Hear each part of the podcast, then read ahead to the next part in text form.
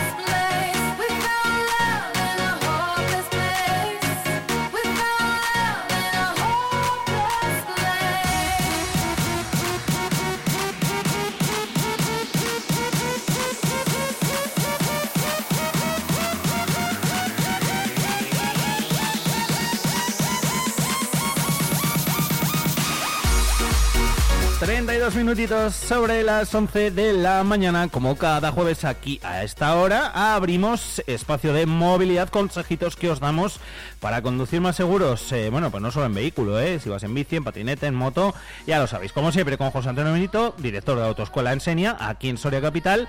Y hasta allí que nos vamos, que la semana que pasada, pues eh, me puso falta y encima lógico porque yo, desgraciado de mí, donde hay confianza da pip, ni le avisé. ¿Qué tal, José? Muy buenas. Hola, muy buenos días. Menos mal que no soy rencoroso. Ah, ya, ya lo sé, ya lo sé, ya lo sé. Toda la razón tienes del mundo, ¿eh? Tuvimos ahí especial de, de, Fitur y, dije, oh, digo, si no, bueno, en fin, la, la confianza supongo. ¿Qué, qué, ¿Qué tal todo? Muy bien, la verdad que muy bien. Bueno trabajando, haciendo cosillas, proyectos ambiciosos, muchos cursos que estamos programando y que van a salir adelante. Eh, si, si se ha reivindicado, se ha pedido muchas veces a, a, los centros que subvencionan que por favor que evitamos eh, muchos muchos carnes de conducir vehículos pesados, pues este año vamos a tener un montón de cursos. Así que si alguien nos está oyendo y quiere ser conductor de vehículo pesado dedicarse al transporte de mercancías o esté interesado, que se ponga en contacto con nosotros porque en nuestras oficinas porque estamos listando bastantes cursos del C, del E, del de autobús, del CAP, eh, de, mercancías peligrosas, de, de, la renovación del CAP. O sea, tenemos una oferta formativa para la gente que se que se dedica o que se quiere dedicar al transporte de tremenda este año. y no lo aproveche este año es porque ya no quiere, pero este año tenemos de todo. Por las mañanas, por las tardes, fines de semana, la verdad que pues estamos haciendo una programación muy muy amplia. Que además digo que eso que tiene mucha salida laboral, ¿eh?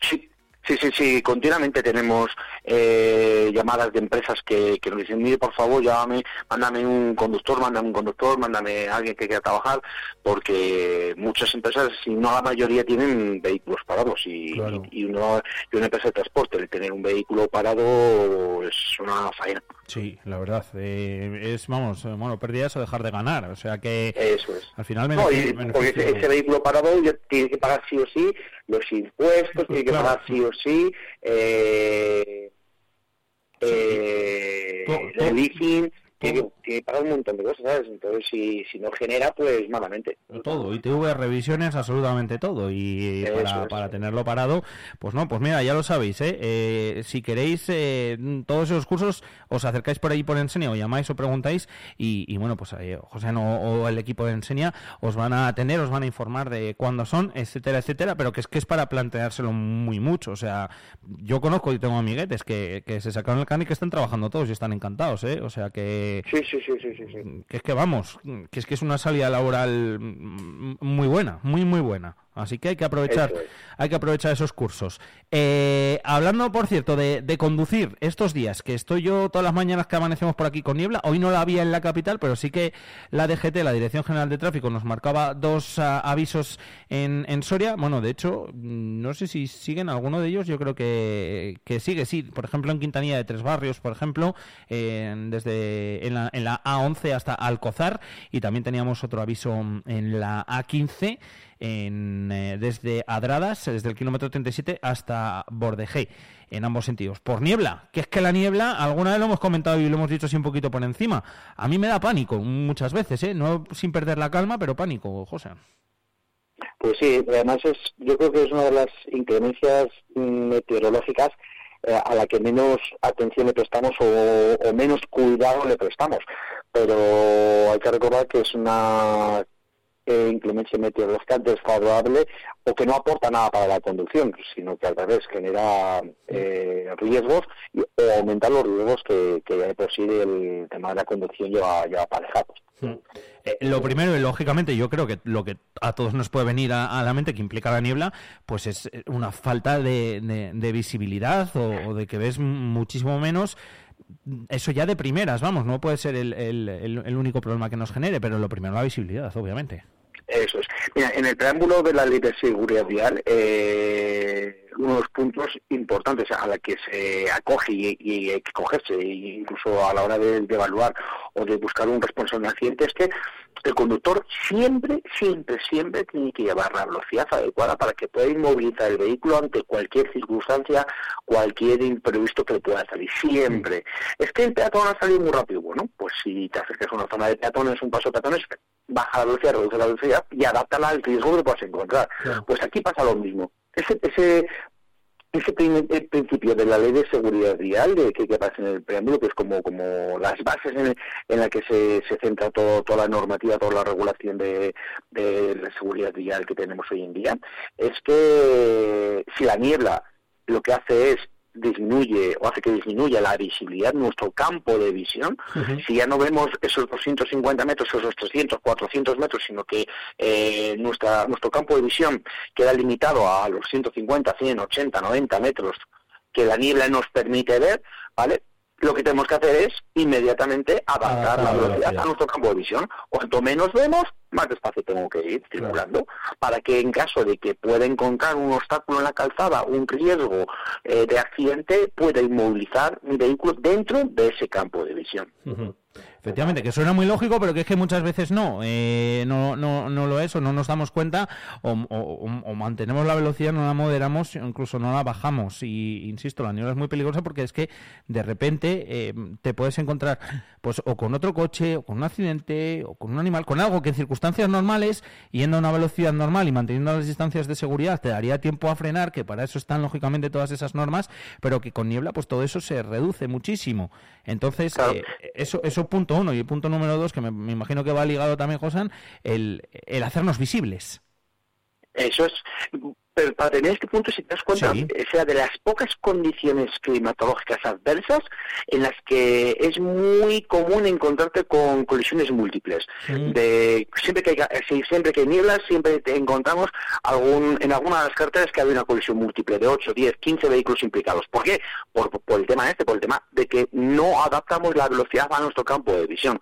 Y cuando sucede el accidente o, o el obstáculo en la calzada, la colisión se produce eh, en cadena y múltiple, por eso, porque esos conductores no llevan esa separación de seguridad suficiente y no llevan la velocidad adaptada a esas condiciones de visibilidad, a ese campo de, visión que, tenemos, que es muy reducido por el efecto de, de la niebla. Exacto. Es peligrosísimo eso, ¿eh? además. O sea que esto ya no es eh, capricho ni que te vayan a multar ni nada de eso, es que es, realmente muy, muy, muy peligroso. O sea que. Claro, porque fíjate, la, lluvia, podemos perder la adherencia, pero, pero no hay colisiones múltiples. Con la nieve, con el hielo, podemos perder la adherencia, pero muy raro se producen colisiones múltiples. Sin embargo, con la niebla, es, es ese fenómeno atmosférico que al no tener visibilidad el riesgo de que haya un obstáculo en la calzada y, no moderar la velocidad, no adaptar a tu campo de visión, puede generar que tengamos una colisión múltiple. Nada más hay que pensar en eso, en, las noticias que, que, vemos aparecer cuando hay, cuando hay niebla. Exacto, eso es. Por tanto,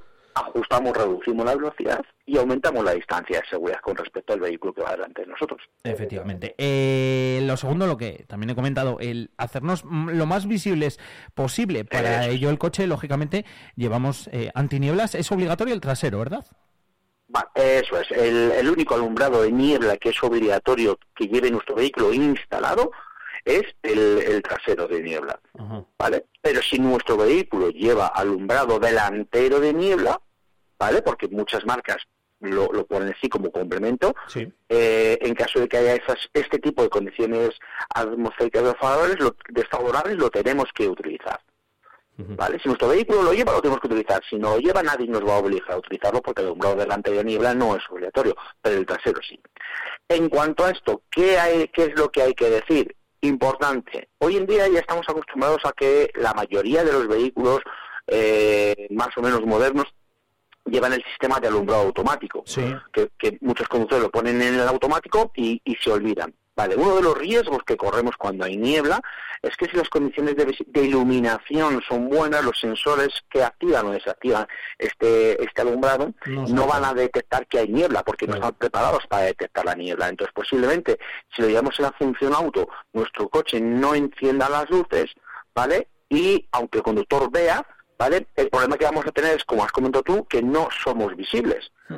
Otros usuarios de la vía, otros conductores no nos van a ver. Por tanto, cuando haya niebla, por favor, revisar en qué posición tenemos el alumbrado, ¿vale? Para que a la desconectar ese alumbrado automático y ponerlo en manual, en luz de, corto alcance. Si la niebla es muy espesa, es cuando mm, puedo utilizar el alumbrado trasero de niebla. Hasta que la niebla no sea muy densa, no podemos utilizar alumbrado trasera niebla, porque es un alumbrado que tiene, que tiene mucha intensidad y molesta a los demás conductores. ¿Vale? Entonces, el, único momento permitido es cuando la niebla es muy densa. Y el alumbrado de niebla, en cuanto tengamos niebla, que, que el conductor detecte niebla, si nuestro vehículo lleva alumbrado delante de niebla, lo tenemos que utilizar. Perfecto. Eh, al final, el delantero. Acompañado de la luz de corto alcance o de cruce, ¿vale? Eso. El, el, el delantero, eh, José, te, te, sirve para ver más tú y también para que te vean, entiendo, ¿no? Yo en el mío no llevo. sí, mira, eh, todos los dispositivos de alumbrado de, nuestros vehículos llevan como doble función, ¿vale? Intrínseca. Una es la de ver y otra la de ser vistos. Tiene que cumplir las dos funciones. ¿Vale? Si piensa en cualquier tipo de alumbrado de nuestro vehículo, tanto delantero como trasero, tiene que cumplir esas dos condiciones, la de ver y la de ser vistos. Es verdad que durante el día la luz delantera de, niebla o la luz de corto alcance delantera de nuestro vehículo no va a aumentar las condiciones de visibilidad nuestra que del conductor, porque, porque eh, tiene mucha más intensidad el sol, por muy cerrada que esté la niebla, que, la que podamos necesitar nosotros para ver. Pero sí que otros usuarios mm, van a aprovechar ese, esas luces de nuestro vehículo para detectar que hay viene un vehículo por ahí, entonces nos permite ser vistos. Sin embargo, por la noche sí que es verdad que ese alumbrado de niebla nos va a permitir, el alumbrado delantero de niebla o el alumbrado de corto café nos va a permitir ver. Aquí, eh, por la noche, hay que recomendar que eh, el conductor intente evitar utilizar el alumbrado de largo alcance. Eso. ¿Por qué? Porque el alumbrado de alcance, la condición, o sea, la característica que tiene es que el haz luminoso sale de forma horizontal a la calzada. Entonces, cuando choca contra las películas de, contra las partículas de, niebla, que hay, que son, que son gotas de, agua más densas, y por eso, por eso hacen esa, esa capa de, visibilidad reducida, esa capa blanca, cuando el alumbrado de, largo alcance, allí de forma horizontal, choca contra esas partículas, hace una película blanca que va a dificultar mucho más la visibilidad. ¿Por qué es recomendable utilizar el de corto alcance? Porque el haz luminoso del de corto alcance sale eh, proyectado hacia la calzada y el alumbrado ah. delantero de niebla, si te das cuenta, en los vehículos, aunque tú no lo lleves en tu vehículo, pero si te das cuenta, los vehículos que lo llevan, va situado muy abajo. Sí. Aunque el haz luminoso es también horizontal, va situado muy abajo. Así que cuando forme una película eh, de, opaca cuando choque contra esas partículas de niebla, esa película se va a quedar muy baja. No va a estar dentro de la zona de visión que utiliza el conductor para, para conducir. Por lo tanto, no va a molestar. Sí, sí, sí, y al final ayuda, ¿eh? El, delantero. Y ahora en este, en el anterior sí que llevaba, en este no. Y la verdad es que sí que lo he hecho de menos porque yo lo he dicho al principio, la niebla es uno de esos mm, condicionantes a los que a, los que más em, pánico les tengo. Sin entrar en pánico, ¿eh? Lógicamente, y manteniendo la calma a la hora de conducir, que eso yo creo que eh, es eh, sentido común. Eh, sí, además es que es un alumbrado, es un alumbrado que tiene una característica, que es que es muy ancho, ilumina muy bien los, los laterales. Entonces, nos va a ayudar a detectar dónde están los límites de la calzada, los bordes de la calzada. yo te digo que yo lo, echo de menos. Eh, eh, luego lo que hay que hacer también es quitarlo, lógicamente, lo has dicho tú antes, en cuanto ya no sea necesario, ya no haya niebla o lo que sea, no lo llevemos puesto, que es que luego también molesta, tanto el, el, delantero como, como el trasero, o sea que... Eso es. Luego, eh, las circunstancias en este caso mm, no cambian mucho, ¿no? Si estamos en una ciudad o estamos en una, en una carretera, porque molestar molesta igual la niebla y, hay que, y hay que hacer lo mismo. la visibilidad hombre, en carretera suele ser más, más, eh, más normal que nos encontremos con, con mayor concentración de, niebla, niebla más espesa, porque en, ciudad eh, con los edificios, con el circular de los vehículos, con el calor que desprenden las calefacciones o el pavimento del suelo al rodar los vehículos, es más difícil que, tengamos una niebla muy densa dentro de una ciudad. No es imposible, pero es más difícil. Si no, esas concentraciones de niebla en carretera al, al desaparecer esos condicionantes, esas, estimulantes que, que, dispersan la niebla, es más fácil encontrar concentraciones elevadas de, niebla. Y además, si te das cuenta ahora, estos días que, que, hemos, que estamos teniendo y que hemos tenido de, niebla, eh, a primera hora de la mañana las temperaturas son todavía muy bajas, incluso bajo cero. ¿Qué es el riesgo que podemos encontrar? Que la gente, poca gente lo, valora o lo tiene en cuenta. Es que esas partículas de, niebla, de humedad, cuando tocan el pavimento, al, haber bajo cero la temperatura, puede generar una película de, hielo prácticamente invisible, que lo que va a hacer también es reducir considerablemente la adherencia y aumentar incluso hasta por 10 nuestra distancia de frenado del vehículo. Sí, a veces además es que hasta lo... Mira, la semana que nevó, el, al día siguiente que había un montón de niebla y se estaba hasta como congelando la niebla. De hecho, dejaba en la carretera como esa peliculita blanca. O sea que eso, eso, también es peligroso. Así que también hay que, hay que tenerlo muy en cuenta. En fin, que... Un consejo que deberíamos dar, a que estamos hablando de carreteras, es que eh, aunque la niebla sea muy densa, ¿vale? Tenemos que recomendar que por favor no se paren en el arcén. Eso, importantísimo. Porque porque hay gente que se asusta cuando ve la niebla y cree que es mucho más seguro pararse en el arcén y esperar a que la niebla se vaya o, levante la niebla y, reanudar el viaje. Pero es que un vehículo inmovilizado en el arcén supone un obstáculo, un peligro muy elevado, pero muy elevado a los vehículos que circulan por detrás o que, o que van a venir por detrás. Entonces, aunque eh, las condiciones de visibilidad sean muy reducidas, ¿vale? Eh, hay que recomendar que la gente no, no se quede inmovilizada totalmente en el arcén, sino que circule, aunque sea muy despacio, pero que vayan circulando, para que así no suponga un riesgo, un obstáculo para los demás vehículos que puedan venir por detrás. Efectivamente, eso es importantísimo también, ¿eh? que nadie eh, diga, va, pues me paro aquí en el arcén, me pongo los cuatro intermitentes, tal, porque cuando te quieran ver como la niebla sea muy densa, eh, mm, ya, ya tienes un problema en, tremendo encima. Así que eso es importantísimo, es verdad, se me había pasado a mí también. Eh, pues José, nada, que dicho queda, que yo creo que para estos días, hoy de hecho, viendo la previsión de la Agencia Estatal de Meteorología para mañana y para esta noche, se esperan nieblas desde esta misma tarde, así que nos están acompañando durante estos días. Mirad la página de la DGT si tenéis que circular por esas carreteras y con los consejos que nos ha dado José, pues tenerlos muy pero que muy en cuenta. Y como siempre digo, que en Autoescuela Sanidad, además de ayudarte a sacarte el carnet y a sacártelo a la primera, como todos los alumnos y alumnas que tenéis, pues aprendes a estas cosas, a conducir, que es igual de importante o más que tener el carnet. Y eso, que no dejéis de mirar lo de los camiones, que es que, bueno, vehículos pesados, mejor dicho, ¿verdad? no, son los camiones. Me dio la definición basiquísima. Que, con todos esos cursos ahora es mucho más, eh, mucho más sencillo y mucho más fácil, sobre todo para compaginarlo si ya estáis trabajando o lo que sea. Lo dicho, José, en Autoescuela Enseña, gracias por haber estado con nosotros y un abrazo grande que te mando. A ti un saludo muy fuerte. Gracias.